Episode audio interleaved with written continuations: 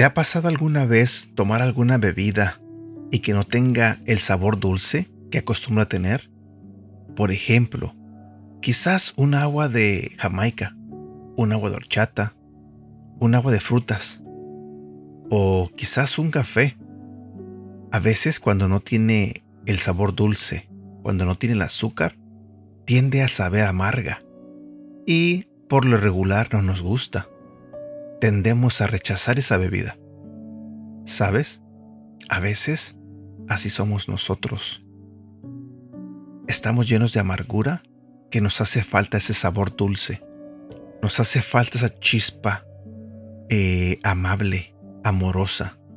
Y tendemos a que la gente nos rechace porque nuestra amargura los aleja.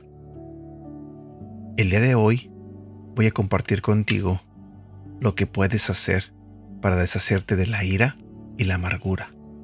Buenos días, mi nombre es Edgar y este es el devocional de Aprendiendo Juntos. Algunas cosas son más fáciles de decir que de hacer. Es fácil decir que debemos deshacernos de la amargura y la ira, pero ¿lo hacemos realmente? Esa es una historia diferente. Pero, como con cualquier tarea difícil, la práctica hace la perfección. Es decir, si quieres mejorar para deshacerte de la amargura y la ira, tienes que practicar deshacerte de ellas. Así que cuando sientas que la ira está creciendo dentro de ti, lo mejor es reemplazarla con compasión por la persona que está al otro lado. Cuando sientas que la amargura se aproxima, cambia tu perspectiva y concéntrate en lo bueno de tu vida. Cuando te encuentres tentado a pelear o hablar de alguien más, haz una pausa y pregúntate cuál podría ser una mejor respuesta. Practica una alternativa para que la rabia y la amargura no sean tu primera respuesta.